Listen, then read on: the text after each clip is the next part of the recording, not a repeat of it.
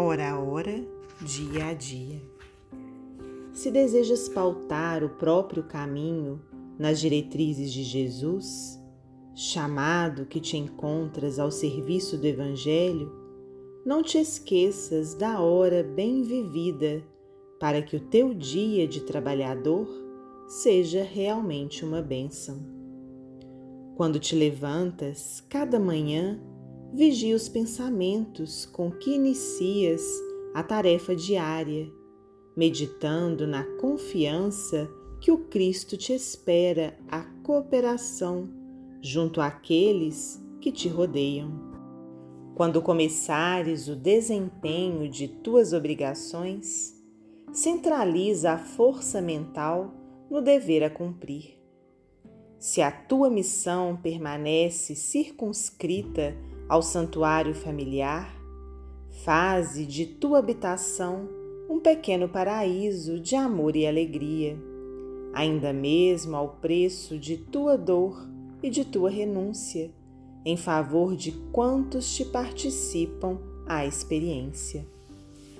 Se o teu esforço deve desdobrar-se à distância do lar, recorda o respeito que devemos a todas as criaturas e não gastes a energia de teu verbo senão para consolar e instruir, ajudar e sublimar. Em casa ou na via pública, de certo, muitas vezes receberás a visitação da maledicência a requisitar-te o pensamento e a palavra, a discórdia e a calúnia, a leviandade e a insensatez. Agora é um amigo despreocupado que estima a cultura do pessimismo e da crítica, induzindo-te o coração à perda de minutos preciosos da vida, reprovando a conduta de autoridades distantes. Mais tarde, serás convocado pela observação de parentes consanguíneos acerca de futilidades mil que quase sempre envolvem a alheia reputação.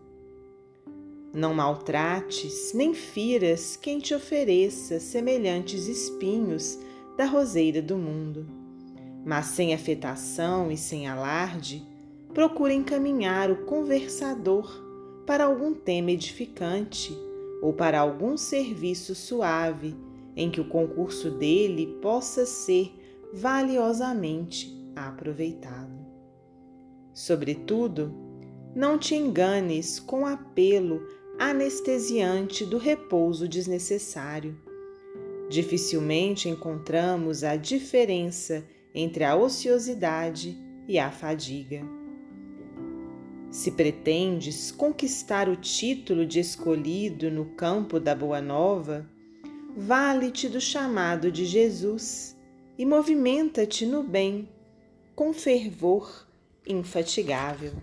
Observa os teus dias, se desejas uma existência rica de graça-se, convertendo-te as tuas horas em cânticos de serviços, encontrarás enfim a comunhão sublime com aquele que nos ama desde o princípio dos séculos e que, por amor a nós todos, jamais abandonou o trabalho incessante, de modo a nos socorrer e a nos sustentar até o fim. Emmanuel, psicografia de Francisco Cândido Xavier, do livro Mãos Marcadas.